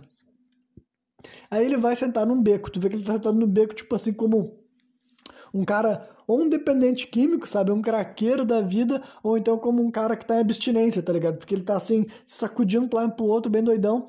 E daí, né? Tem dois caras assim. No outro lado da rua tem uma mulher que parece uma. Tipo, na história ela é uma prostituta. E tem dois caras que estão assediando ela, falando assim: ah, tá andando assim, mas tu não quer um pau, que não sei o que lá. Os caras andando em cima da mulher assim, né? Assediando ela, né? Andando em cima. E quando vê o, o Milos, puxa o pau pra fora e começa a bronhar, sabe? Ele dá uma assim de, de doente de, do metrô, do ônibus, tira o pau pra fora, começa a bronhar, e os malucos vão lá e dão um pau nele, tá ligado? Então, tipo assim, é uma cena assim, de dois assediador batendo no maníaco tarado, tá ligado? E pra piorar, o que, que acontece? O que acontece? Chega o Vukmir e os seguranças dele, e os seguranças dele matam os caras. Tipo, literalmente, os seguranças dele chegam atrás desses caras que estão espancando Milos e quebram o pescoço de um e depois do outro, sabe? Tipo, pra ver como esses caras realmente, cara, matar ser humano para eles, tipo, Considerando as coisas que eles fazem, até com bebês, tá ligado? Matar ser humano pra eles é merda. Eles, se eles tiverem que matar 10, 20, 30, 50 pessoas num dia, pra eles é na segunda-feira, né? Aí o Vukmir leva o Milos, né? Eles botam o Milos de volta no carro e ele vai até uma espécie de depósito, tá ligado? E, de, e ele diz que, ah, não se preocupe que tu vai ter um final adequado, né? Então dá pra entender que ele ia gravar a sua última cena, digamos assim, né? Aí de volta ao presente, né? A gente vê o Milos chegando a este mesmo depósito, né? Aí, primeiro, ele encontra uma sala suja de sangue que desencadeia um novo flashback. Nesse flashback, ele se lembra que tinha uma mulher que tinha. A mulher que tava injetando nele a Viagra de boi, né? Ela dá mais uma injeção assim, de Viagra de boi nele, só que daí depois ele pega um. Ele pega uma. Um tubo de injeção também que essa mulher tinha, que eu não sei o que, que tinha nesse negócio, só que daí ele espeta bem na gadanha da mulher e parece que, tipo, ela não deve ter morrido, só que ela cai assim, se babando, sabe? E daí dá pra ver que ele olha bem assim no meio das pernas dela, porque ela tava com aqueles. Ela tava com um vestidinho bem curto, né? Ela não era uma enfermeira, essa mulher, eu acho. Ela só tava dando injeção nele, né? Então. Uh, ela tá com o vestidinho bem curto, não sei se ela tava com calcinha ou sem calcinha, porque eu não fiquei voltando pra cena pra ver, né? E daí tu vê que ele olha pra buceta dela, tu não sabe, tipo, só que não mostra o que aconteceu, sabe? Uh, mostra já ele lá de fora da sala. Se ele tocou ou não na guria não fica claro, né? Aí tu vê que ele tá caminhando pelos corredores daí e ele é apanhado pelos seguranças, tá ligado? Aí no, no volta pro presente, né? O Milos chega até uma sala com uma câmera. Uma cama, melhor dizendo. Uma cama uma câmera também, sabe? É uma sala, né? Nesse, no meio desse. Uma da, desse. desse. Como é que eu tinha definido? Né, não era galpão, tinha chamado de depósito, né? Tem uma sala ali, sabe? Ele abre uma porta, tem uma cama redonda e nessa, na frente da cama tem uma câmera, né, assim, montada num tripé, e tem vários cadáveres espalhados nessa sala, e aí é onde desencadeia o pior flashback de todos desse filme, né? Embora aquele do, aquela cena do bebê seja horrível, mas aquela cena do bebê não é um flashback, não foi ele que fez. Só que agora sim, esse é o momento mais horroroso dessa obra que é asquerosa quase que por inteiro, né? Dá pra ver que, assim, na versão né, do flashback, o Milos entrou nessa sala, tinha vários, de, vários outros caras aí, inclusive o próprio Vukmir, e tinha duas pessoas deitadas nessa cama. Elas estavam tapadas e com um saco na cabeça. Aí eu já pensei que era a família dele, né? E spoiler é. E ele começa a abusar sexualmente do filho dele, sem saber que era o filho dele, né? Ele só se. Ele tá naquele modo, né? Ele acabou de receber mais uma, uma injeção de de testosterona, de testosterona não, de Viagra de boi, então ele tá naquele modo maluco, maníaco, né? Então ele chega penetrando nessa pessoa que tava deitada e era o próprio filho dele, tá ligado? E para piorar essa cena que já tá horrível no começo, chega alguém e começa a abusar sexualmente da pessoa do lado dele. E a pessoa do lado dele era a mulher dele. E quem tava fazendo isso era o irmão dele sabe? Então, é essa a horrível cena final. E por isso que o cara falou que era uma verdadeira reunião familiar, tá ligado? Pense nessa coisa asquerosa. E daí, tu fica vendo um pouco aquela meteção ali, quando vê, tiram... Eu não me lembro quem é que tira o saco do rosto do, do Marcos. Primeiro eu tiro o saco do rosto do Marcos, que ele tava com uma máscara. Aí ele vê que é o irmão dele, ele já faz uma cara estranha. Aí tira o saco do rosto da mulher dele e tira o saco do rosto do filho dele e ele começa a fazer uma cara, né? Ele para, né? Ele trava, ele começa a ir para trás assim. E daí o primeiro que ele se bota, o primeiro que ele se ataca, é que vai rolar, tipo assim, pelo menos tem um pouco de cena de violência. Ai, é bem insana, se prepare, porque a descrição dessa cena é horrível, é horripilante, tá ligado? É muita violência, as execuções são bem gráficas, bem visual, parece bem na, na frente da câmera, então é uma cena foda no pior no melhor sentido, sabe? Porque ela não. Esse filme ele promete, mas ele entrega. Né? Quando, ele, quando as pessoas te disserem que esse filme é horrível, violento, asqueroso, ofensivo, vocês levam super a sério. Não é nem um pouco de exagero. Existem muitos filmes de terror que as pessoas aí mentem que é a pior coisa que já existiu. Esse aqui talvez consiga levar esse título, tá ligado? E daí, basicamente, ele, se, ele pula em cima do Vukmir e bate com ele várias, várias vezes de cabeça no chão, até estourar a cabeça dele, estourar mesmo, estoura os miolos do cara, e daí o segurança se bota nele. Só que daí, os caras tentam agarrar ele, pegar ele, e ele tá meio que tentando se defender, e ele cata, tipo, esses caras tinham arma na cintura, tá ligado? Ele cata a arma da cintura e ele começa a atirar nos caras. E pelo jeito ele sabia atirar, porque ele, ele faz aquele negócio, atira num, atira no outro, atira num, atira no outro. Ele fica assim, a pontaria dele vai pá, pá, pá, pá, pá. E ele começa a balear nos dois caras, e depois vem mais um cara na direção dele, que é o careca careca que era o, que, que era o motorista que tinha feito aquelas, aquela cena horrível com o bebê lá, que o Vukmir mostrou, nos mostrou lá na uma hora de filme, tá ligado? E o careca vem pra cima dele e ele acerta, inclusive, mais os dois tiros no careca, só que o careca, pelo. Ou ele tava com colete, porque ele acerta no peito, né? Ou o careca realmente era foda porque ele levou dois tiros e avançou ainda igual, né?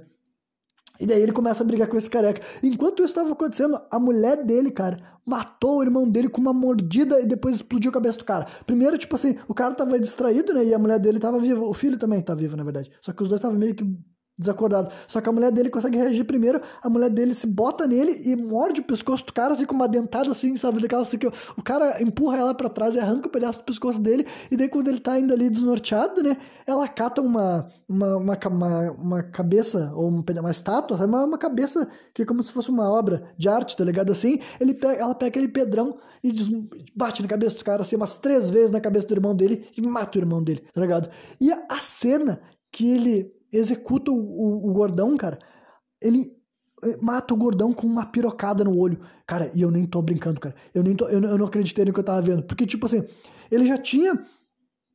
Ele tinha batido no cara, porque o cara tenta sufocar ele e ele acerta umas porradonas, tipo, como eu falei, cara, eu não sei o que, que esse Milos fazia além de fazer pornô. Porque com certeza quiseram falar que ele sabia dar umas porradas. Porque ele acertou umas duas porradonas assim, bem dadas na cara do maluco, e tu vê que o olho do cara tá meio fudido. E daí ele começa ele tá peladão, sabe? Também é uma das poucas cenas de ação de um filme que o cara tá pelado. Ele tá peladão, se batendo no cara, e quando o careca cai de joelho, ele.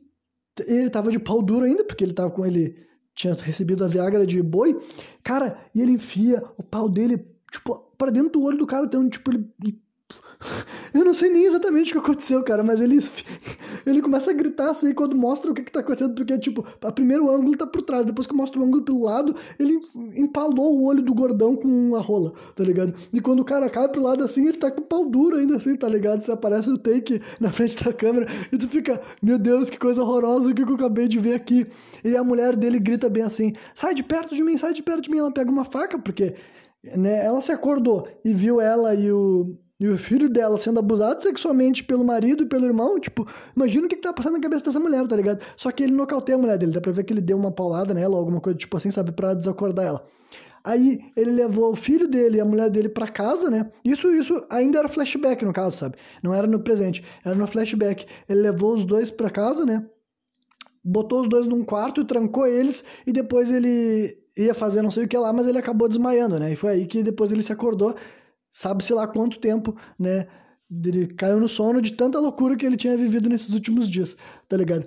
Aí volta pro presente, a gente vê o Milo chorando, né? Porque agora só nesse momento que ele tá entendendo mesmo o que aconteceu ali, sabe? Depois que ele se acordou e fez toda essa reconstituição. Aí ele começa a ver os cadáveres, ele chega perto do cadáver do irmão dele, tu vê que ele bate no cadáver, sabe? Ele pega a mesma pedra que a mulher dele usou para matar o cara, ele pega aquilo lá e bate mais no cadáver do irmão dele, chorando assim e tal, porque, pô que nem tem, nem tem como tentar transcrever, tá ligado? Essa é uma das coisas mais horríveis que eu nunca nem tinha sonhado imaginar um cenário tão diabólico, né? Aí ele vai pra casa dele, tu vê que ele abre a porta lá e o, o filho, os filhos deles estão. Uh, os filhos dele não. A mulher dele e o filho dele ainda estão vivos. Só que daí. O filme tá bem perto de acabar. Nisso deve faltar, tipo assim, uns 3, 4 minutos para acabar. Né?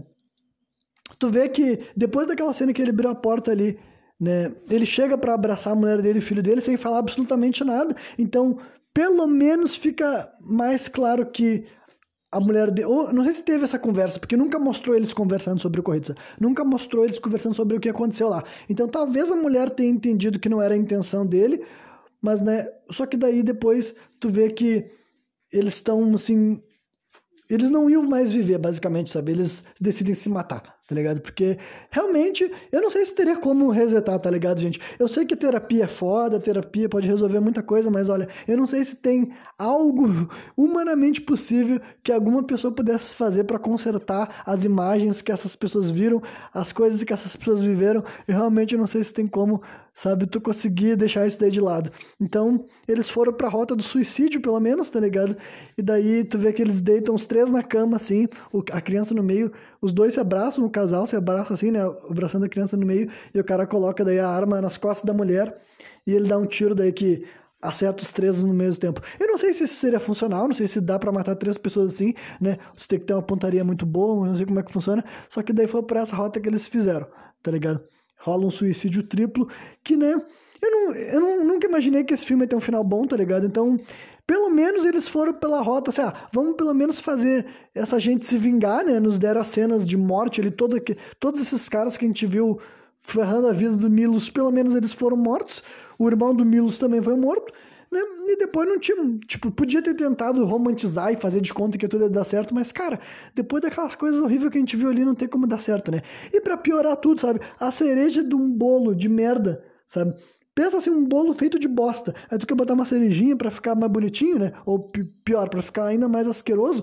Né? Aparece o careca, aquele que eu falei para vocês, tá ligado? O careca que a gente viu lá, outro careca, não o que morreu com a rola enfiada no olho, né? O careca que, que apareceu saindo da mansão lá no começo com dois seguranças que assim que o Milos vê ele toca uma música tipo tá, tá, tá, sabe? um bagulho nessa linha. Tá esse careca dentro da casa do Milos com dois seguranças, sabe? Vendo os três mortos ali, o cadáver que se matou, porque, certo, ele também fazia parte desse mesmo esquema que o, o Vuknir estava envolvido. E um dos caras do lado dele, um dos seguranças, começa a, a rir as calças. Tu vê que o cara tu fica, puta que pariu, tu tá brincando comigo. Daí o careca fala assim: começa pelo pequeno. E termina o filme, começa a subir as letras. Então, né?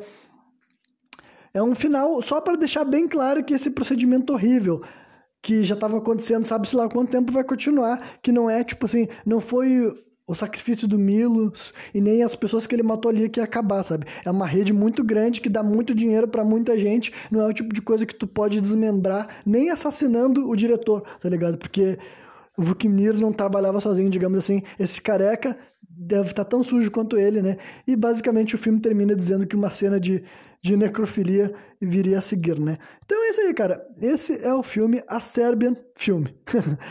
o filme sérvio, né?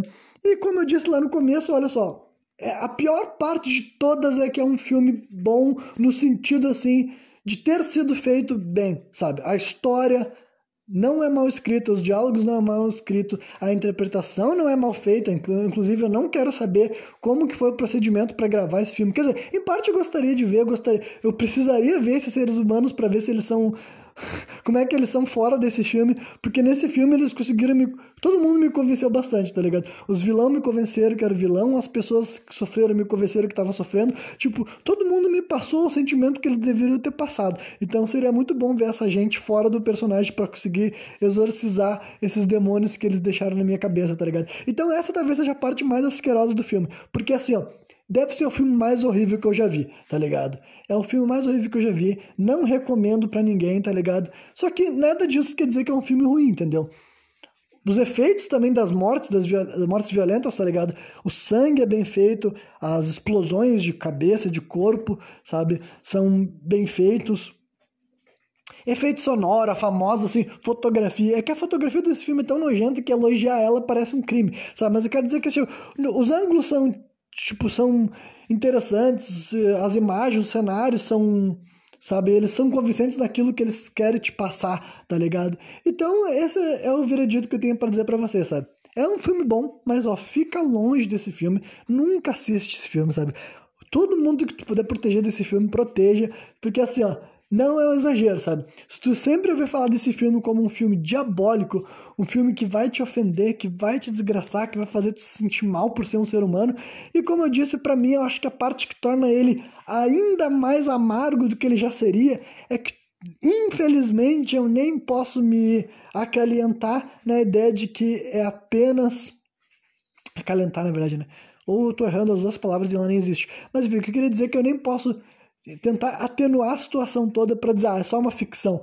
E sim, esse filme específico é uma ficção, mas infelizmente eu acho que a, a romantização que ele está fazendo, ele está querendo retratar um aspecto sombrio, sabe, sujo, nojento, asqueroso da sociedade humana, tá ligado? Eu realmente acho que infelizmente existe uma parcela da elite perversa, nojenta, sabe? Que é as pessoas que alimentam esse mercado que nem existe no, no, no, mundo padrão, sabe? Nem tipo assim, como eu falei, nada dessas coisas poderiam sequer estar no X-Vídeos, porque é todo o lado que é considerado assim aquele que não todo lado que ninguém poderia produzir e ninguém poderia assistir, tá ligado? Ninguém poderia assistir, ninguém poderia produzir vídeos com, né, com estupro, com pedofilia, com necrofilia, tá ligado?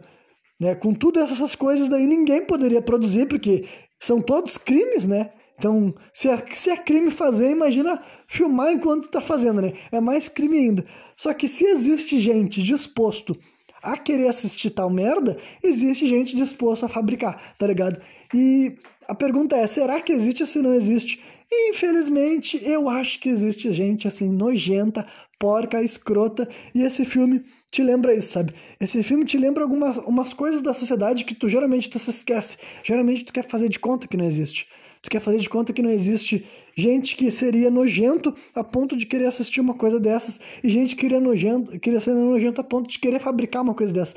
Então, né, esse filme ele te lembra de todas essas coisas que honestamente eu entendo que muitas pessoas não queiram ser lembradas, tá ligado?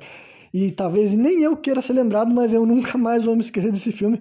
Mas eu também acho que eu nunca mais vou assistir ele de novo. Uma vez tá mais do que o suficiente para mim, tá ligado? Não quero participar dessa experiência de novo. E é isso aí. Quem me viu até o final, espero que tenha curtido, embora eu duvido bastante. E amanhã eu tô de volta novamente trazendo outra análise de filme de terror neste Monkey Madness 2022. Valeu!